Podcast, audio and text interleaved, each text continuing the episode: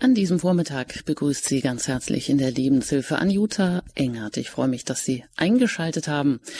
Heute zu unserer neuen Sendereihe. Eine vierteilige Reihe, die wir da nennen Neues Leben für alte Hasen. Tja, worum geht's?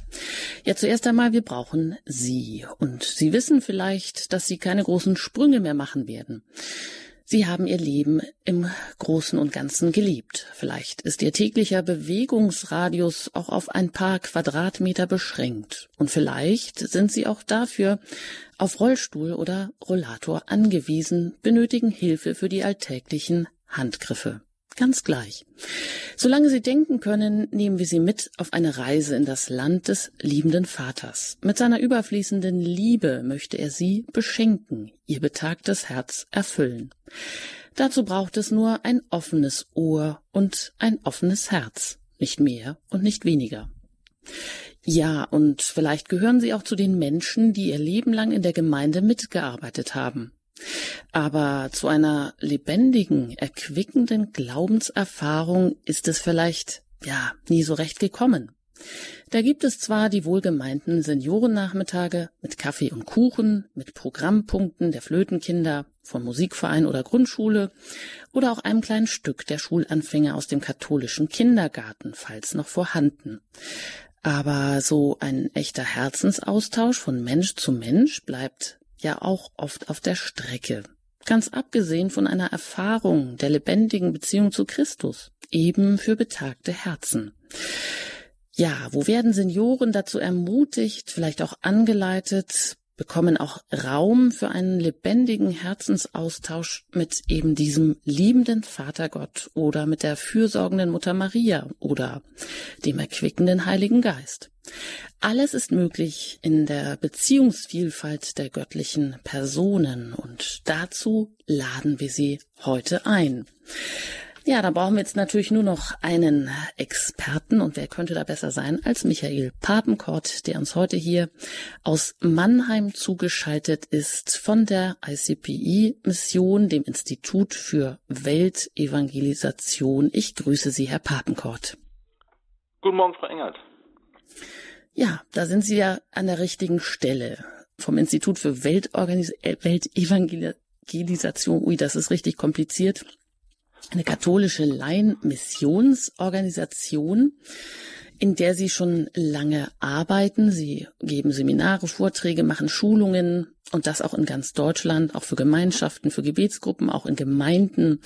Selber sind sie verheiratet, haben zwei Kinder und auch schon ein Enkelkind. Ja, und jetzt haben sie auch eben ältere Menschen, Senioren, die sogenannten alten Hasen, die betagten Herzen hier und heute im Blick. Da könnte man ja erst einmal fragen, hm, Gottes Liebe für alte Hasen.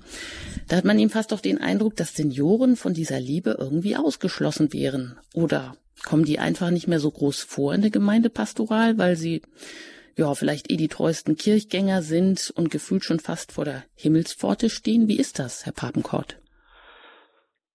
Die Senioren, die ich treffe, oder viele Senioren, die ich treffe, sind tatsächlich fast angewiesen auf das, was sie im Erstkommunionunterricht vor, weiß ich, 60 Jahren gehört haben. Und seitdem gehen sie regelmäßig in die Kirche, sie hören auch aufmerksam den Predigten zu. Und doch sind sie jetzt in ihrem Seniorenalter dann oft mit einem ganz bescheidenen Glauben unterwegs. Sie strengen sich an, sie tun so gut wie sie können, aber irgendwie ist bei allem Suchen das Evangelium oft nicht so angekommen, dass es ihre Herzen erreichen konnte. Und zu allem Überfluss ist das so, wie Sie gerade gesagt haben, was wir in den Gemeinden, in den meisten Gemeinden für die Senioren haben, sind so alten Nachmittage, der Ausflug ins, weiß ich was, Kloster XY oder in die Brauerei oder auf jeden Fall ein bunter Tag. Und das ist ja schön, aber das ist dann auch schon alles. Auf dem pastoralen Plan, in dem pastoralen Konzept kommen die Senioren so gut wie gar nicht vor. Schon mal gar nicht, wenn es darum geht, äh, äh, evangelistisch tätig zu sein oder äh, Katechese zu geben oder irgend dem Suchen der Senioren zu begegnen. Und ich habe zu viele Senioren getroffen, die schon viel zu lange suchen, ohne in ihrer Gemeinde zu finden. Und deswegen habe ich mir gedacht, man könnte wenigstens einfach mal so ein, zwei, drei, vier Sendungen nehmen und versuchen, ein bisschen diesem zu begegnen. Das löst nicht das ganze Problem, aber man kann ja wenigstens mal so ein paar Minuten darauf verwenden. Wie ist das denn, wenn Sie darüber so offiziell auch in der Gemeinde sprechen? Finden Sie, stoßen Sie da auf, auf offene Ohren? Ich meine jetzt bei den Senioren wahrscheinlich schon, aber bei Mitarbeitern der Gemeindepastoral ist das irgendwie auch so ein Problem, was auch gesehen wird, dass es unter den Nägeln vielleicht brennt? Naja, die haben ja kaum Zeit, weil das, was sie suchen, sind Jugendliche. Wir brauchen Jugendliche, die sind unsere Zukunft, die sind wichtig. Und das stimmt ja auch, aber wir können doch deswegen nicht einfach die Senioren hinten runterfallen lassen, nur weil sie nicht mehr so schnell sind und nicht mehr so dies und jenes und keine Ahnung. Die Senioren sind genauso wichtig. Zum Jüngersein, zum Christsein ist das Alter einfach schlichtweg komplett unerheblich. Die jüngeren Christen sind doch nicht wichtiger oder lieber als die älteren Christen. Das ist doch Unsinn. Ja, das ist wohl wahr. Und was die Wachstumschancen anbelangt, auch da ist es irgendwie ganz gleich, ob wir alt oder jung sind. Ja. Geistig können wir ja auch in, im hohen Alter, kann ja der Bogen noch ganz weit nach oben hinausgehen. Also selbst wenn vielleicht jetzt der körperliche Verfall, da geht der Bogen wieder nach unten. Aber was das geistliche Wachstum anbelangt, da, da sitzen wir, äh, jung oder alt, doch eigentlich alle im gleichen Boot. Herr Papenkott, geben Sie uns doch mal einen Ausblick. Was ähm, haben Sie sich vorgestellt in den kommenden Sendungen, so ganz kurz? Mhm. Heute Morgen schauen wir einfach die, die Gottes Liebe für betagte Herzen. Wie, wie erreicht Gottes Liebe betagte Herzen? Und wie ist das betagte Herz, das ältere Herz, anders aufgestellt als das jugendliche Herz? Weil das ist unterschiedlich. Und dann in einem zweiten Teil schauen wir dann, wie Senioren auf dem Weg nach Emmaus unterwegs sind, auf dem Weg, wo sie dem Wort Gottes begegnen. Wie begegnen Senioren persönlich diesem lebendigen Wort Gottes? Und in einem dritten Teil, da schauen wir uns die Eucharistie an. Die Eucharistie kennen Sie schon ganz viel, haben Sie schon oft gefeiert, aber wir möchten schauen, wie Sie mittendrin sind und nicht nur dabei wie sie tatsächlich mitfeiern, nicht nur andächtig mitsingen, das ist auch schön, sondern wie sie tatsächlich ihr Christsein mitfeiernd in der Eucharistie wahrnehmen. Und im vierten Teil möchte ich ein bisschen schauen in Gemeinschaft. Geht das nicht auch ohne? Nein, es geht nicht ohne. Aber wie kann denn Gemeinschaft stattfinden? Und was meint eigentlich christliche Gemeinschaft? Und geht das bei mir? Und was ist das, was den Senioren, was das betagte Herz hemmt, hindert, sich einer Gemeinschaft zu öffnen. Also dann starten wir eben heute und hier in der Lebenshilfe mit Gottes Liebe für betagte Herzen. Und Sie sagen es mit den betagten Herzen, das ist irgendwie auch anders aufgestellt. Das erfahren wir jetzt im, in Ihrem Impuls sozusagen. Ähm, fragen wir vielleicht mal zuerst, was will Gott denn eigentlich? Worum geht's denn im Glauben? Ist es da hm. anders für betagte Herzen?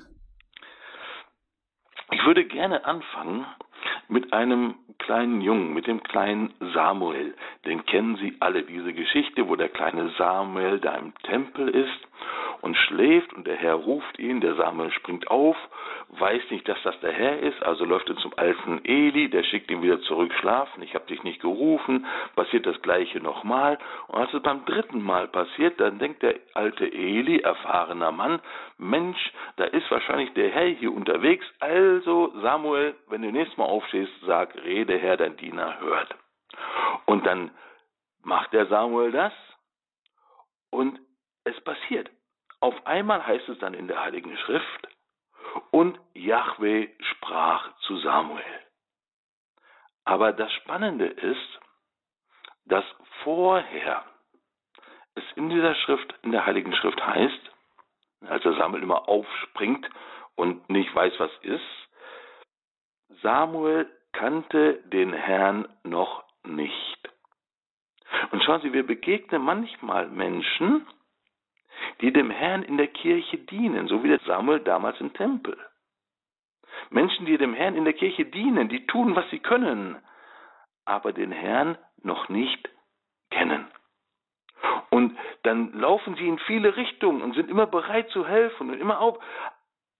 Aber sie, sie wissen im Grunde nicht, was eigentlich wirklich gemeint ist. Denn so wie Samuel kannten sie den Herrn noch nicht. Damals hat der alte Eli dem Samuel geholfen. Und manchmal ist auch bei uns heute so ein Fragen, wie ich mir das in dem Herzen von dem Samuel vorstelle, was soll ich tun? Nee, was will der Herr eigentlich von mir? Was will der von diesem Senioren?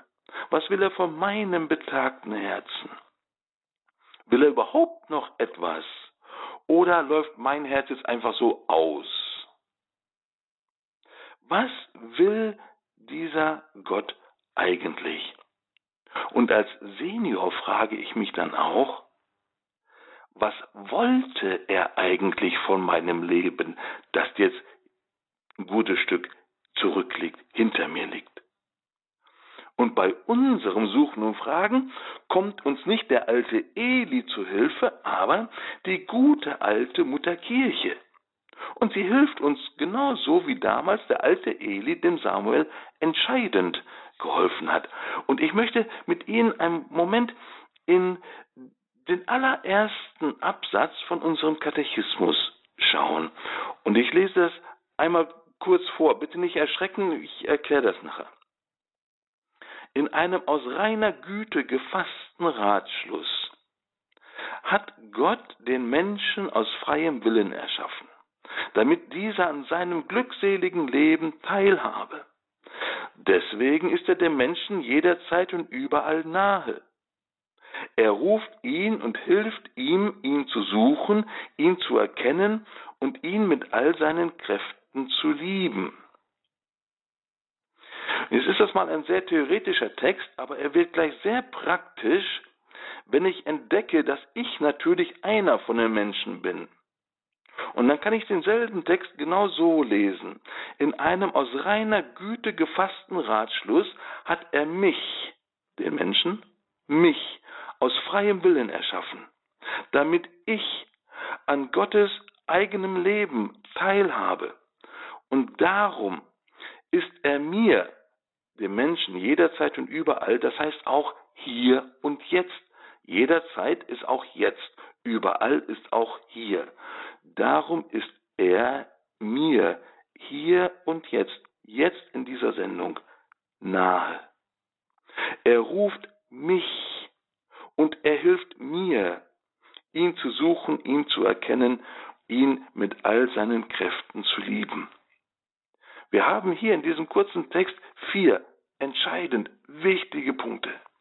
Er hat mich er hat dich aus freiem Willen erschaffen, also nicht weil er musste, sondern weil er wollte. Er wollte mich, er will mich. Da gibt es noch einen anderen Satz einen, in, in diesem Katechismus, da heißt es, die Kirche lehrt, dass die Seele jedes Menschen, also meine Seele, unmittelbar von Gott geschaffen ist. Sie wird nicht von den Eltern hervorgebracht. Meine Seele ist direkt von Gott selbst geschaffen. Er will mich. Nicht, weil er musste. Ich bin nicht einfach irgendwie geschehen, weil das musste so kommen. Nein, er wollte mich und er wollte nicht einfach irgendeinen Menschen, sondern genau mich. Hätte er einen anderen Menschen gewollt, hätte er einen anderen Menschen geschaffen. Er hat genau dich gewollt. Genau dich. Mit allem, was du hast und bist und mit allem, was du nicht hast und nicht bist. Mit allem, was du kannst und was du nicht kannst. Er hat dich gemeint und er hat keinen Fehler gemacht. Der erste Punkt, er hat mich aus freiem Willen geschaffen. Der zweite Punkt, warum? Aus einem einzigen Grund, einziger Grund, damit du an seinem göttlichen Leben teilhast. Er hat dich geschaffen, damit du an seinem Leben teilhast. Das ist Sinn und Ziel deines Lebens. Und dass dies geschieht, ist Gottes eine große Sehnsucht. Er sehnt sich tatsächlich danach, sein Leben mit dir zu teilen. Das ist doch, das ist doch wunderbar. Auch wenn ich mir das nicht vorstellen kann, weil wer bin ich denn? Ich so klein, ne, so dies und so das und so jenes und egal. Er hat dich geschaffen, weil er sein Leben mit dir teilen möchte. Und damit das geschehen kann, darum ist dann dieser dritte Punkt in diesem Satz, den haben wir gerade gehört. Darum ist er mir hier und jetzt nahe. Er ist dem Menschen jederzeit und überall nahe. Also ist er mir hier und jetzt nahe. Machen Sie doch einen Moment mal die Augen zu. Der Herr ist mir hier und jetzt nahe. Also nicht erst nach dem Tod, so nach dem Friedhof, nein, hier und jetzt das Leben, das Jesus selber ist, das Leben, es will und es kann unser Herz jetzt durchfluten, ergreifen und formen. Er ist mir hier und jetzt nahe und er ruft, und zwar mich. Nicht einfach die Menschheit, er ruft mich, er ruft dich. Und er hilft dir. Er steht nicht einfach da und wartet, dass du kommst und dass du irgendwas machst. Er ruft dich und er hilft dir. Er hilft dir, ihn zu suchen. Er hilft dir, ihn zu erkennen. Und er hilft dir, ihn zu lieben. Und zwar von ganzem Herzen. Es geht also nicht primär um viele guten Taten, Wallfahrten und all das Gute, das wir tun. Nein, es geht zuallererst tatsächlich um Liebe, um Zuneigung. Er ruft mich und hilft mir, ihn zu suchen, zu erkennen und ihn zu lieben. Und aus diesem Lieben dürfen wir nicht dienen machen, das machen wir zu schnell. Wir krempeln die Ärmel hoch und laufen dann durch den Tempel wie der kleine Samuel. Füße stillhalten. Der Herr möchte dich lieben. Darum ergreift er die Initiative. Der Herr ergreift die Initiative. Immer er. Er kommt auf uns zu. Er kommt auf dich zu. Und wenn unser Herz ihn sucht, dann hat er uns schon gefunden. Weil, haben wir gerade gehört, er hilft mir, ihn zu suchen. Und wenn ich beginne zu suchen, dann ist er schon da. Denn selbst dieses Suchen, das bringen wir nicht aus uns selber hervor. Dazu brauchen wir seine Hilfe. Und wenn da eine Sehnsucht ist in uns, ein Suchen, eine Sehnsucht, ihn zu finden, dann ist das schon ein wichtiges Anzeichen dafür, er ist da in dir. Nur wenn wir älter werden, dann suchen wir wohl unsere verlegte Brille immer wieder mal. Und das ist uns auch nicht peinlich. Das ist eben so im Alter. Aber im Alter den Herrn suchen, das ist schon ein bisschen peinlich weil das hätte ja eigentlich schon in der Kindheit damals geregelt sein sollen. Nein. Das Suchen ist eine beständige Bewegung unseres Herzens. Den einen Fehler, den wir wirklich machen können, ist zu denken, wir hätten alles gefunden, alles ist klar, wir wissen alles und hören darum auf zu suchen. Er ergreift die Initiative. Er kann nicht warten.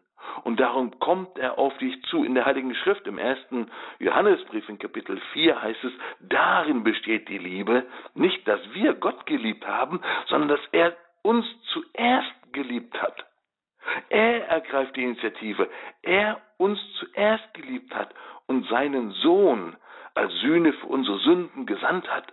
Er hat seinen Sohn gesandt, dass er alles tut, was notwendig ist, damit es geschehen kann, dass wir an Gottes göttlichem Leben teilhaben und seine Liebe in unserem Herzen ankommen kann. Darum kommt Jesus als unser Erlöser, als unser Befreier, als unser Heiland. Sagst du vielleicht, na gut, das ist ja schön. Aber meint er wirklich mich? Also mich persönlich? Ja, er meint dich. Und zwar, dass du, dass du heute bist. Nicht, dass du, dass du morgen sein könntest. Auch nicht, dass du, dass du hättest sein sollen, wenn du damals und Punkt, Punkt, Punkt. Und zu diesem Du, das er meint, gehört auch deine Vergangenheit, deine Gegenwart und deine Zukunft. Er meint wirklich dich. Und der Herr hat im Grunde nur eine einzige Bitte an dich. Lass mich dich doch bitte lieben. Wenn wir heute Morgen diese Bitte einfach einmal an uns rankommen lassen könnten. Wir denken immer, der Herr hat so viele Gebote und Vorschriften und was auch immer auf dem Plan und der will so viel von uns. Schauen Sie, im Grunde will er wirklich nur dies eine. Lass mich dich doch bitte lieben. Da ist Jesus im Johannesevangelium Kapitel 17, da ist er jetzt kurz vor der Passion. Die Leidensgeschichte beginnt am Ende dieses Kapitels. Und da betet Jesus, das 17. Kapitel bei Johannes ist ein langes Gebet. Und am Ende dieses Gebetes sagt Jesus, er spricht zum Vater. Und ich habe ihnen deinen Namen kundgetan. Und ich werde ihn weiterhin kundtun. Damit, und jetzt kommt der Grund, warum er das macht. Warum er all das gemacht hat, die drei Jahre lang ich habe deinen Namen kundgetan, damit die Liebe, mit der du mich geliebt hast, in ihnen sei und ich in ihnen. Spürst, spürst du die Sehnsucht in Jesu Worten hier? Nicht der, Jesus sagt, das alles habe ich gemacht. Ich habe versucht, ihnen deutlich zu machen, wer der Vater ist, aus einem einzigen Grund damit die Liebe, mit der der Vater Jesus liebt, diese Liebe zwischen Vater und Jesus, damit genau diese Liebe in ihnen sei, in uns, da hat Jesus für dich und mich gebetet. Das ist seine Sehnsucht, darum geht es ihm. Lass mich dich doch bitte lieben. Und schau, diese, diese Liebe, sie versucht beständig, mich zu erreichen. Aber manchmal ist mein Herz, mein betagtes Herz, durch die Jahre blind geworden und taub für diese Liebe. Also ist ein Christsein für mich nicht so sehr ein Erleben seiner Liebe in meinem Herzen, sondern es wird zu einem Zählen meiner Punkte für den Eintritt zum Himmel. Ich muss mir das ewige Leben hart erarbeiten. Opfer, Leid, Entbehrungen, fromme Übungen, Wallfahrten und mehr. Bin mir aber auf der anderen Seite nie wirklich sicher, ob diese Punkte dann auch reichen am Ende Gleichzeitig bin ich aber auch irgendwie überzeugt, dass ich es doch wohl verdient habe, dann in den Himmel zu kommen. Aber schauen Sie, dieses Ding mit dem Himmel, das ist nicht so wie in einer Passkontrolle am Flughafen, wo wir dann irgendwie so was vorzeigen müssen und dann reinkommen. Nein, es geht tatsächlich um Liebe.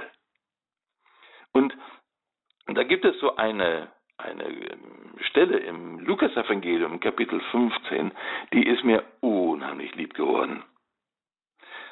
Da ist eine Begebenheit, da heißt es dann, alle Zöllner und Sünder kamen zu Jesus, um ihn zu hören. Und schauen Sie, Zöllner und Sünder, das sind die, die wussten, dass ihre Punkte bei weitem nicht reichen. Also die waren da. Dann heißt es, die Pharisäer und die Schriftgelehrten empörten sich darüber und sagten, dieser nimmt Sünder auf und er isst mit denen sogar. Und die Pharisäer und Schriftgelehrten, das sind die, die sich sicher waren, dass sie genug Punkte hatten, eigentlich mehr als genug. Und jetzt sind die beiden da, die Zöllner und Sünder und die Pharisäer und Schriftgelehrten. Und da erzählte Jesus ihnen dieses Gleichnis und sagt, wenn einer von euch hundert Schafe hat und eins davon verliert, lässt er dann nicht die 99 in der Wüste zurück und geht dem Verlorenen nach, bis er es findet? Und wenn er es gefunden hat, nimmt er es voll Freude auf die Schultern. Und wenn er nach Hause kommt, ruft er die Freunde und Nachbarn zusammen und sagt zu ihnen, freut euch mit mir, denn ich habe mein Schaf wiedergefunden, das verloren war. Und schauen Sie natürlich, dieses Schaf, das bin ich. Das ist nicht irgendjemand, das bin ich. Die Leute diskutieren dann immer über diese 99 Schafe und wie das und soll und ob das sinnvoll war. Es geht gar nicht darum, ob das jetzt wirtschaftlich sinnvoll war, die 99 zu verlassen. Es geht einfach nur um dieses eine Schaf. Und schauen Sie, dieses Schaf ist in der Wüste alleine unterwegs. In der Wüste alleine unterwegs ist nicht so ein Spaß, weil da gibt es andere Tiere, die frühstücken gerne mal so ein Schaf. Dieses Schaf wäre gerne alleine wieder zurück zu der Herde gelaufen, aber es konnte es nicht. Der Hirte macht sich auf, egal was es kostet, und er wird nicht zurückkommen ohne das Schaf. Er geht und sucht es, steht da extra, bis er es findet. Und jetzt stellen Sie sich vor, Sie sind dieses Schaf. Der Hirte ist schon, keine Ahnung, zwei Tage in der Wüste unterwegs, nur weil dieses blöde Schaf nicht einfach bei der Herde geblieben ist. Und jetzt sieht dieses Schaf, wie am Horizont dieser Hirte auftaucht.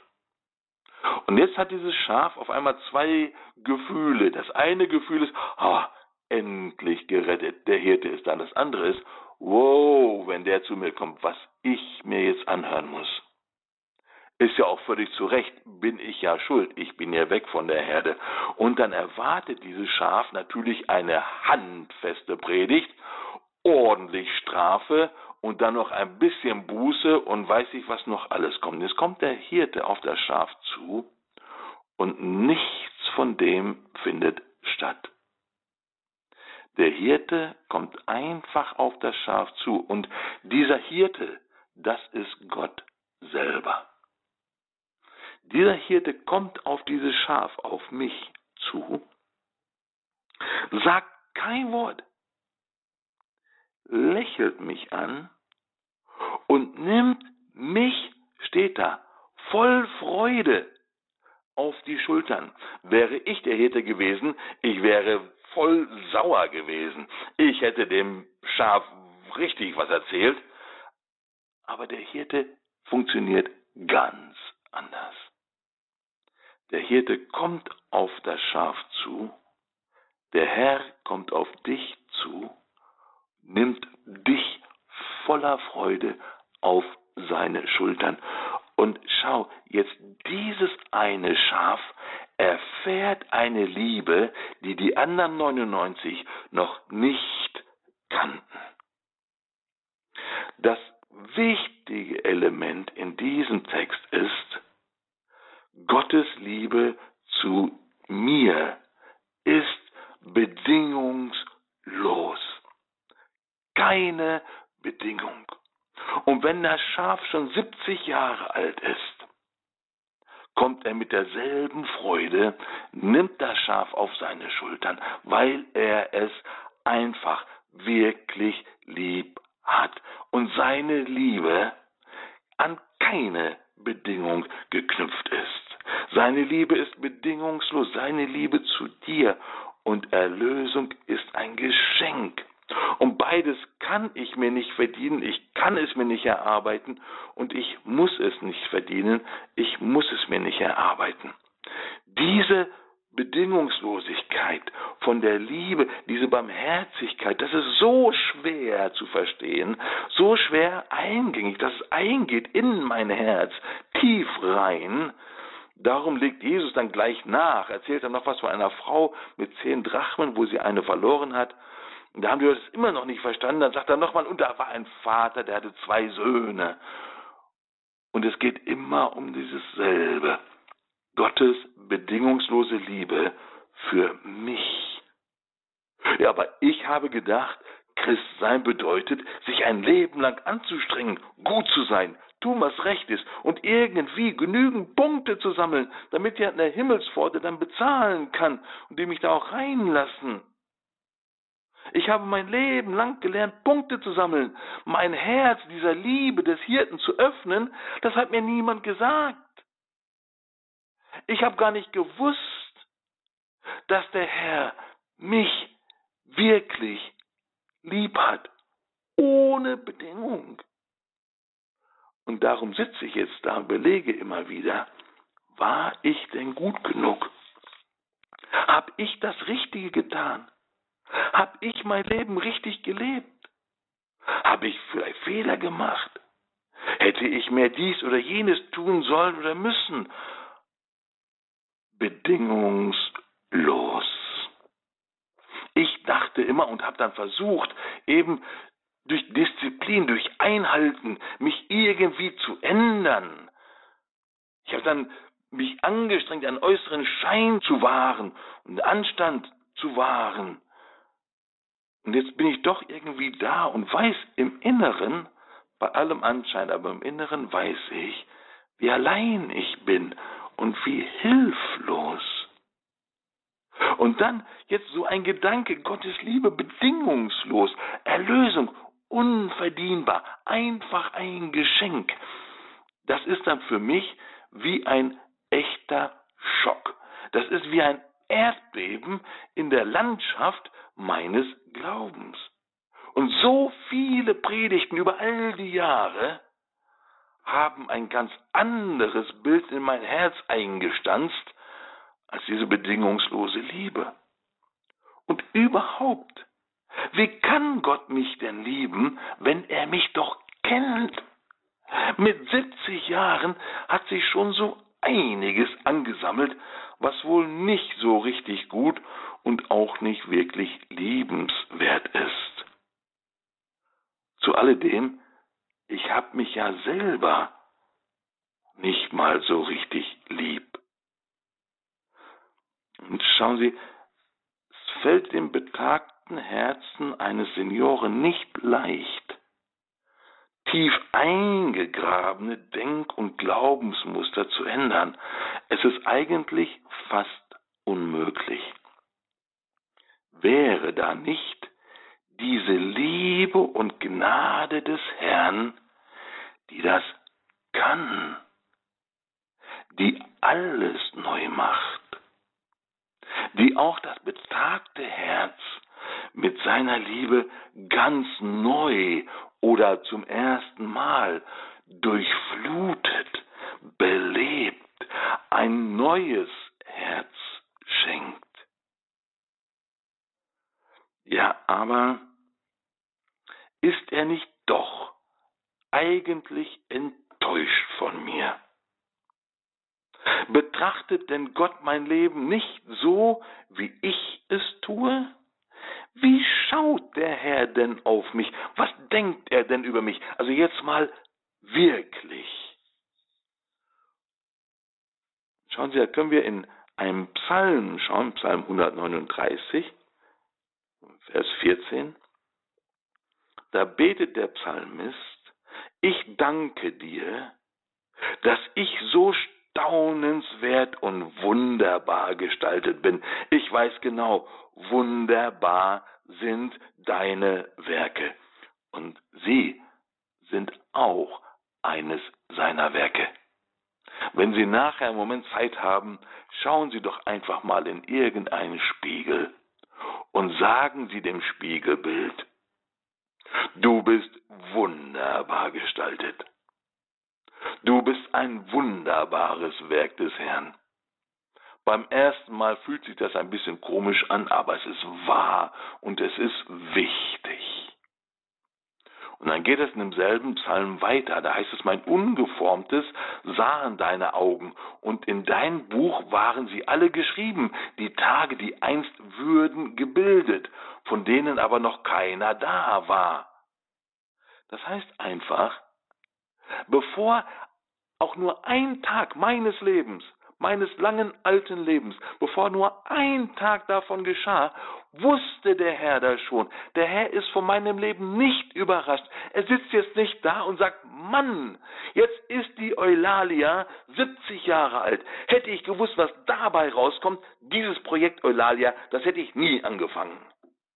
Nein, nein, er schaut Eulalia jetzt an mit 70 Jahren, mit allem, was sie getan und nicht getan hat. Er schaut ihr in die Augen und sagt, Eulalia, ich habe dich von Herzen lieb. Vielleicht gehen Sie einfach mal zurück zu Lukas Evangelium Kapitel 15, verlorene Schaf und so weiter. Schau, Gott liebt dich nicht, weil du gut bist, sondern weil er gut ist. Es hängt gar nicht von deiner Leistung ab. Und deine Fehler und deine Schwächen, sie halten ihn nicht davon ab, dich aus ganzem Herzen lieb zu haben. Und zwar mit tiefer Zuneigung. Er mag dich wirklich. Und er liebt dich mit allem, was er hat, mit all seiner Liebe. Nichts hält er zurück.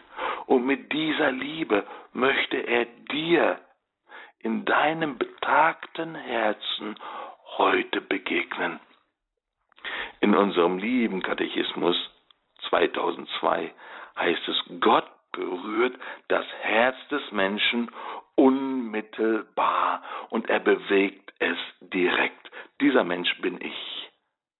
Also heißt es dann, Gott berührt mein Herz unmittelbar und er bewegt es direkt.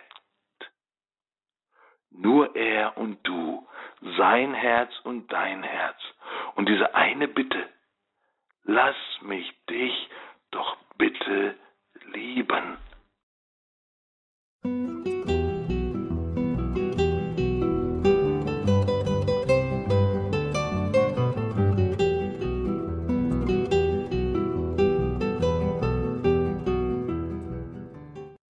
Lebenshilfe bei Radio Horeb.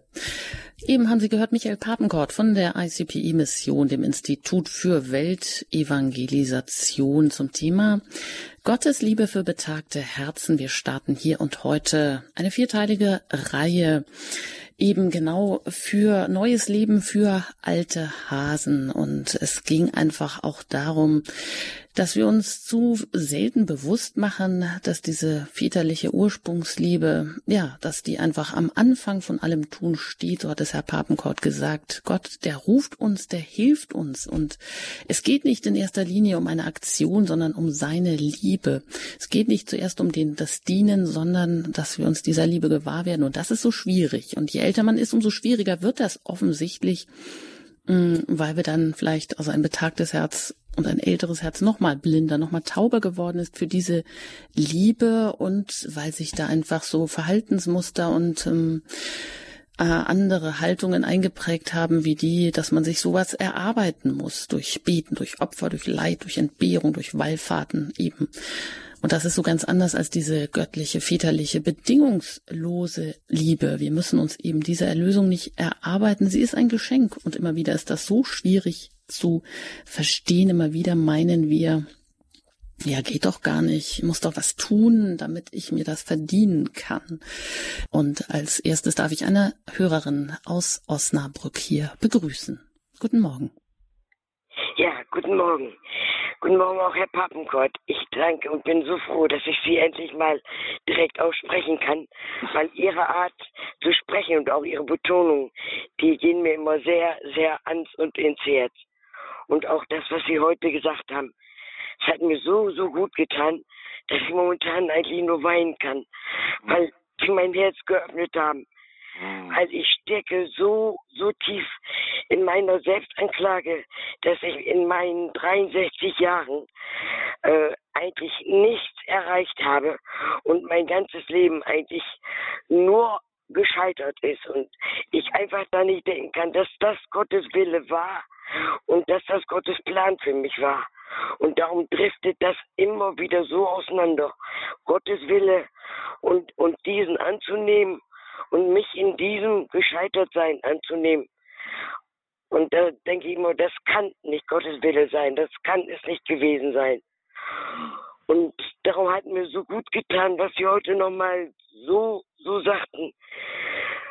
Und ich bin einfach nur momentan so, ja, mein Herz ist einfach jetzt offen und das liegt offen da. Ja, wunderbar. Dankeschön, ja. Danke sehr. Vielleicht sitzen Sie so da wie die, wie die liebe Dame aus, aus Osnabrück. Vielleicht sitzen Sie da und sagen, aber, aber, ich weiß nicht, wäre ja schön, aber doch.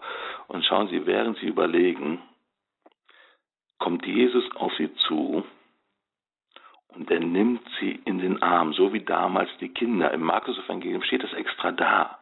Jesus sagt nicht einfach nur, lass die Kinder zu mir kommen, sondern da steht extra, er umarmte die Kinder. Und Jesus umarmt die Kinder auch, wenn die Kinder schon 70 Jahre alt sind. Er nimmt sie wirklich in den Arm.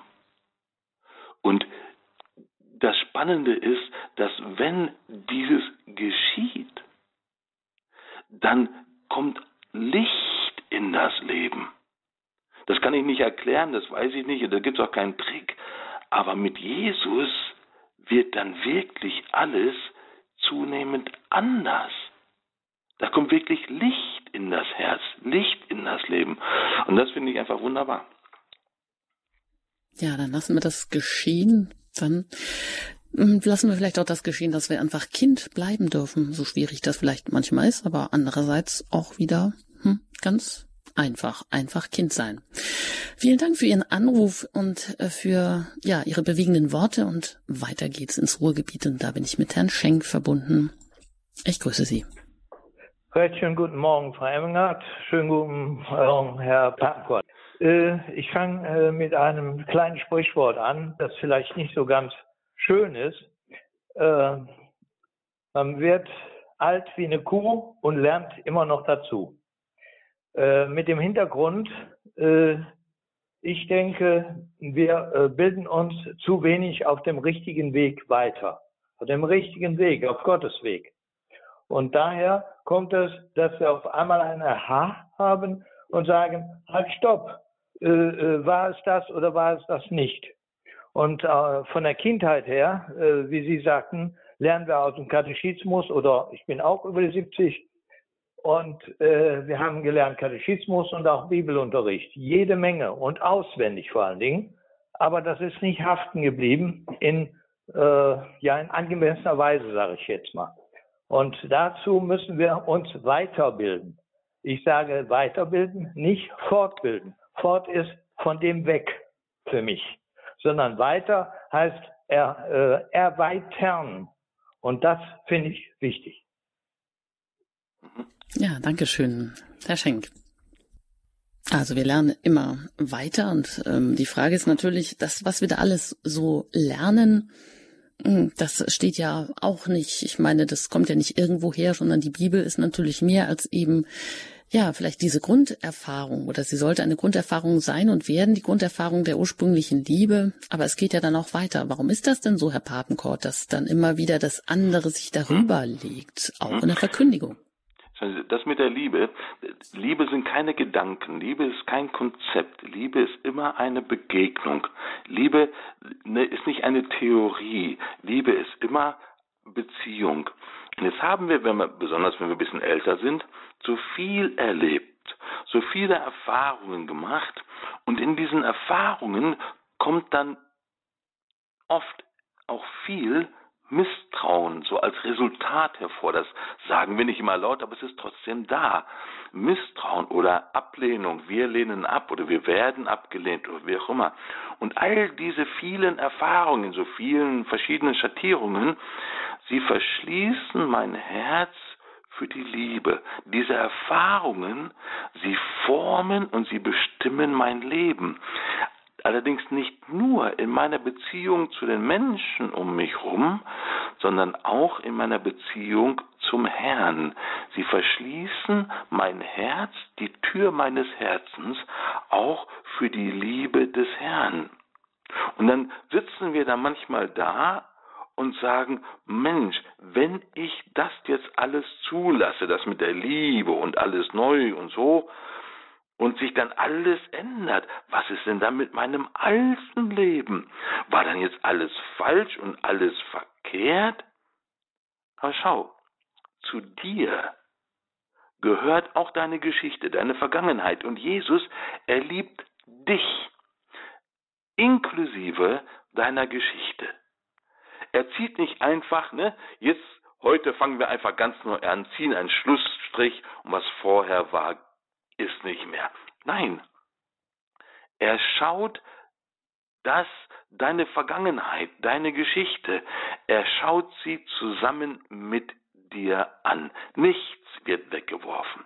Er schaut sie zusammen mit dir an, deine Geschichte.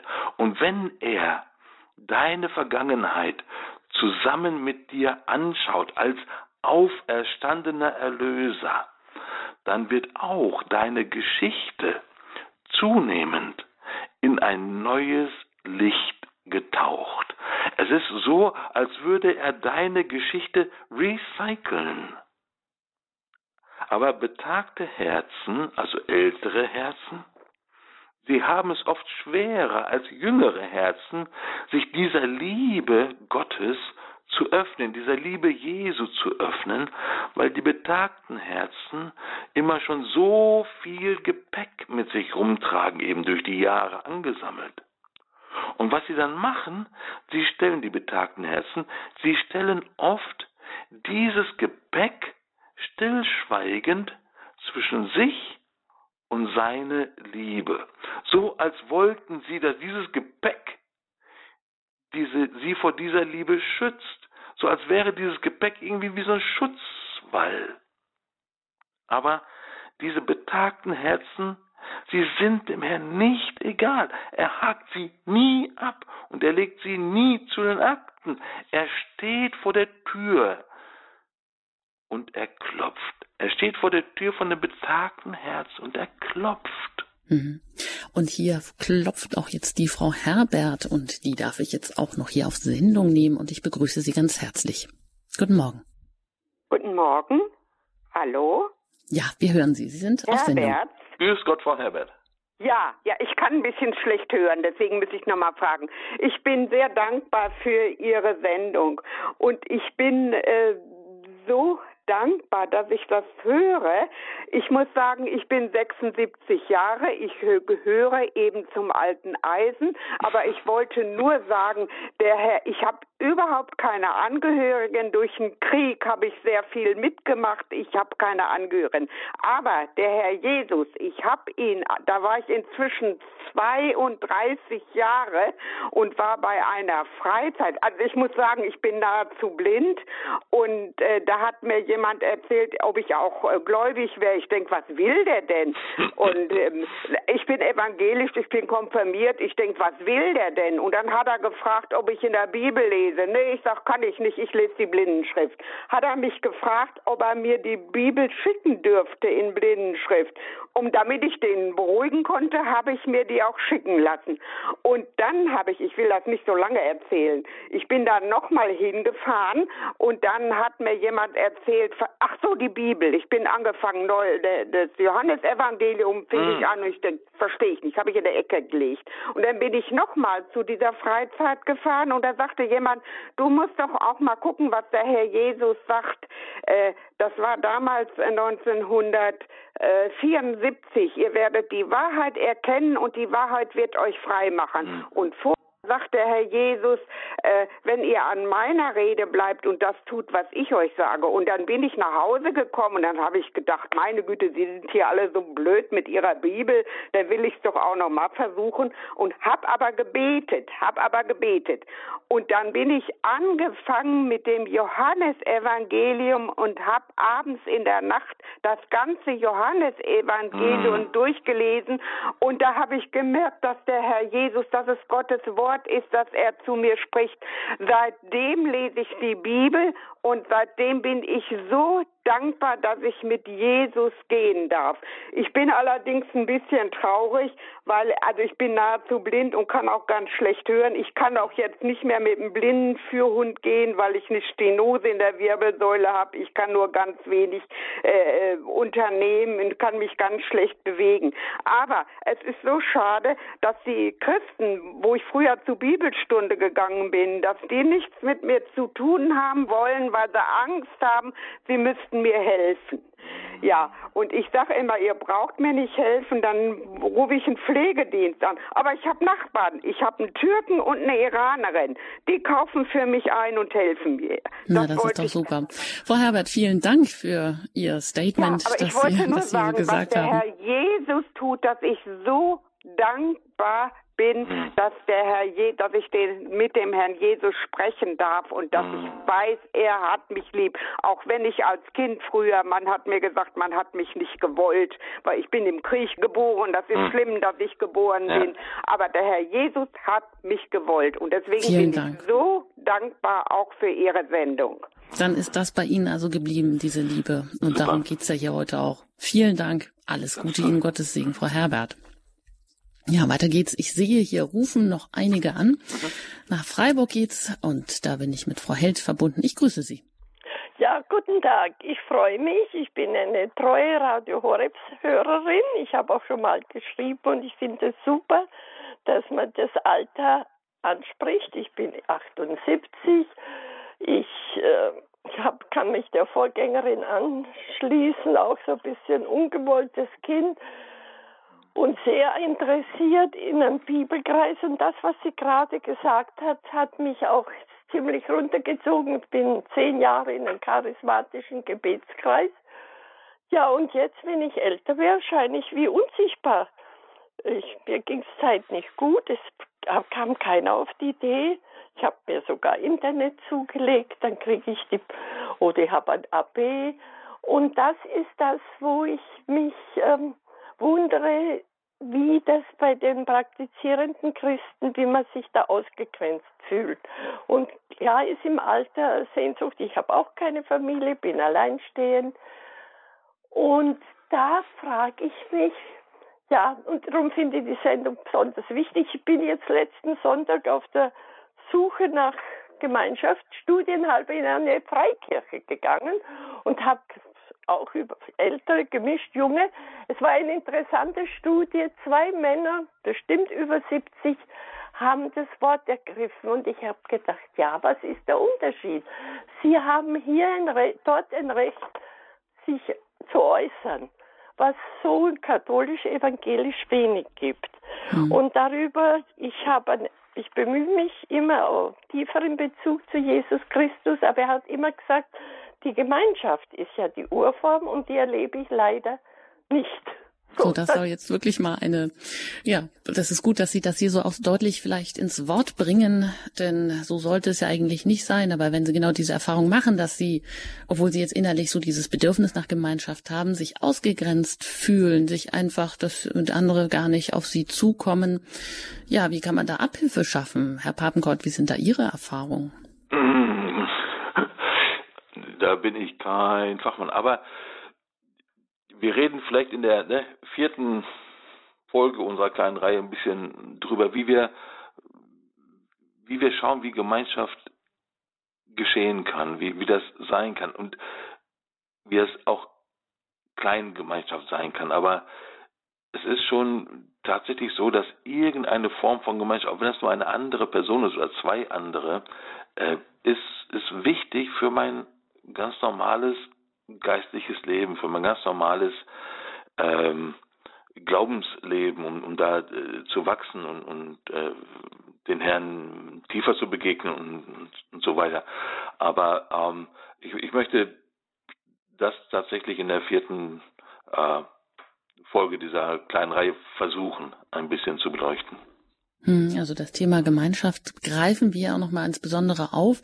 Frau Held, danke für Ihren Beitrag, aber vielleicht ja noch einfach auch noch nochmal nachfragen. In diesem Gebetskreis kann ja nicht sein, nur weil Sie jetzt älter sind, dass Sie da einfach hängen gelassen werden oder dass Sie nochmal in der Ursprungsgemeinde doch nochmal jemanden finden, ja, mit vielleicht auch mit dem gleichen Anliegen im ähnlichen Alter, mit dem Sie ja auch schon zu zweit eine Gemeinschaft, einen Gebetskreis ähm, gründen, bilden können. Alles Gute Ihnen und Gottes Segen. Auf Wiederhören, Frau Held. Ja, weiter bin ich verbunden mit einer Hörerin, mit Frau Gabriele. Ich grüße Sie. Guten Tag. Ich möchte Herrn Papenkort ganz, ganz herzlich danken. Ich bin sowieso eine begeisterte Hörerin seiner Sendung, aber ich finde es auch ganz wunderbar, dass er gerade dieses Thema jetzt aufgreift. Ich bin 74 und ich denke, dass äh, er auch die 80- und 90-Jährigen sicher anspricht mit den ja, ja, Seelen. Ja, ja, und es ist mir eine so große Freude und ich kann mich auch nur der ersten Hörerin anschließen, deren Worte mich sehr berührt haben. Herr Papenkaut, Ihre Stimme, die führt einen richtig und sie ist so mutmachend. Also es ist schon so viel gesagt worden. Ich schließe mich all den guten Wünschen und der großen Dankbarkeit an. Vielen, vielen Dank und ich freue mich auf die nächsten Sendungen. Hm. Auf Wiederhören. Auf Wiederhören, Frau Gabriele. Ja, danke schön. Alles Gute Ihnen. Und ja, vielleicht zum Abschluss, Herr Papenkort, auch die Frage, was jetzt ja hier immer wieder auftaucht. Ich meine, mh, mm, ja, dass wir uns selten diese Liebe bewusst machen, diese bedingungslose Liebe, die immer am Anfang steht.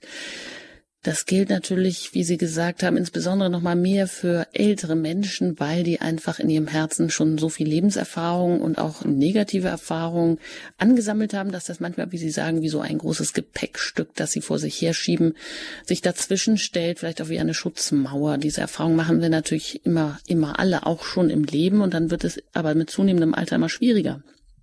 Aber wie können wir denn jeden Tag vielleicht uns ja, vielleicht können wir das mitnehmen bis zur nächsten Sendung. Jeden Tag sich erst einmal sonnen, eben in dieser bedingungslosen Liebe und ganz bewusst sagen, ja, nee, bevor jetzt äh, die ganze Aktion beginnt, erst nochmal bewusst machen, wo bin ich denn gehalten und wo bin ich denn in der Tiefe meines Herzens, bin ich da erst einmal geliebt und ist eben nicht dieses Moment der Selbstliebe auch in der christlichen Verkündigung schon immer auch ein wenig verkümmert gewesen?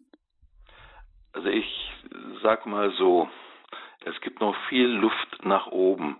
Es gibt viel zu viele Leute, die ich sage immer 70. Also bitte 80 und 90-Jährige herzlich willkommen. Ja? Aber es gibt viel zu viele Leute, die 70 Jahre alt sind und nie wirklich gehört haben, dass sie persönlich von Gott selbst gemeint, gewollt und wirklich geliebt sind. Und zwar, und das ist mir wichtig, eine Liebe mit Zuneigung. Er mag dich.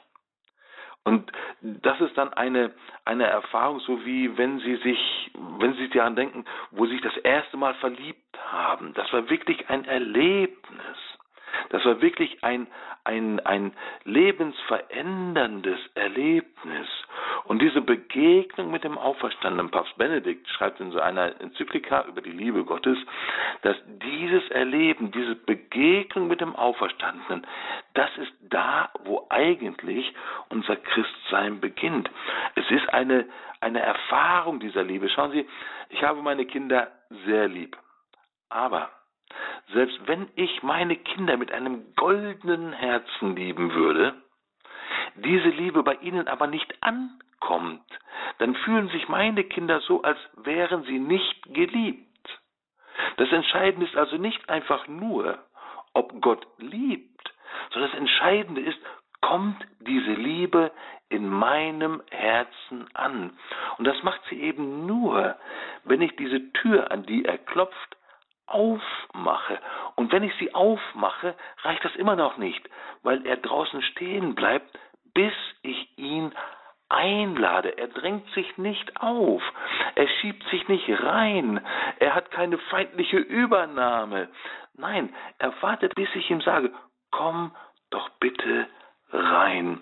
Und was dann geschieht, diese Liebe, über die wir hier reden, ist nicht so eine Routine-Liebe, die halt in gewohnten Abläufen immer dasselbe macht und das Leben irgendwie grau in grau ausklingen lässt. Nein, es ist eine Liebe, die in deinem Herzen ankommt, die lebt, lodert und brennt. Eine Liebe, die jeden Tag neu ist, jeden Tag tiefer. Diese Liebe ist ein Abenteuer. Selbst wie die Dame, die angerufen hatte, die kaum sehen kann, die sich kaum noch bewegen kann. Und in dem Herzen lodert diese Liebe. Schauen Sie, als Christen leben wir immer in den Sonnenaufgang hinein. Wir gehen nie dem Sonnenuntergang entgegen, auch wenn alles um uns herum versucht, uns etwas anderes einzureden. Nehmen Sie diese Hand, die der Herr ständig versucht, Ihnen entgegenzustrecken, egal wo Sie sind. Er ist mir hier und jetzt nahe. Er ruft mich, er meint mich und er hilft mir. Und ich möchte Sie herzlich einladen, sich ein paar Momente zu nehmen, die Füße still zu halten, ihm dein Herz zu öffnen und lass dich von seiner Liebe finden, so wie das Schaf. Und wenn er auf dich zukommt, verkneif dir dein Aber, Aber, Aber. Lass dich von ihm auf seine Schultern nehmen. Lass dich von ihm zärtlich umarmen. Lass es zu. Wir sind manchmal so auf der Suche, dass wir laufen und laufen und laufen und anstrengen und tun und tun. Und im Grunde brauchen wir eigentlich nur stillhalten, die Füße stillhalten. Lass dich von ihm finden und hab keine Angst, wenn er dich findet. Es gibt keine Gardinenpredigt. Er erzählt dir nicht, was du alles falsch gemacht hast. Er begegnet dir mit Freude, mit einem Lächeln und legt dich dann voller Liebe auf seine Schultern. Und dann erfährst du eine Liebe, die dein Leben von innen her neu gestaltet und die dann zunehmend in dein Leben einen neuen Horizont zieht, ein neues Licht, einen ganz neuen Sonnenaufgang. Und dieser Sonnenaufgang bleibt die Richtung meines Lebens, auch wenn ich im Seniorenheim sitze. Es ist nicht ein Leben in den Sonnenuntergang, immer in den Sonnenaufgang. Ja, was könnte schöner sein, dass wir hier heute von Ihnen mitnehmen können und von der Liebe Gottes immer in den Sonnenaufgang hinein. Füße stillhalten, sich finden lassen, sich tragen lassen, seine Sehnsucht still lassen. Ein ganz herzliches Dankeschön an Sie, Herr Papenkort, für, ja, Ihren Impuls, für Ihre Worte ganz durchdrungen mit Kraft und mit Liebe.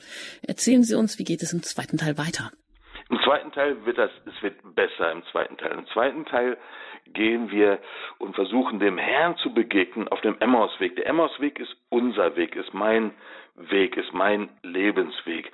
Und wie kann ich dem Herrn da begegnen, dass das, was in den Emmausjüngern da geschehen ist, in meinem Leben geschehen kann? Und wie kann das Wort Gottes Teil von meinem Leben werden, dass es so lebendig wird und mich so verändert, so neu macht, so umgestaltet wie damals die beiden.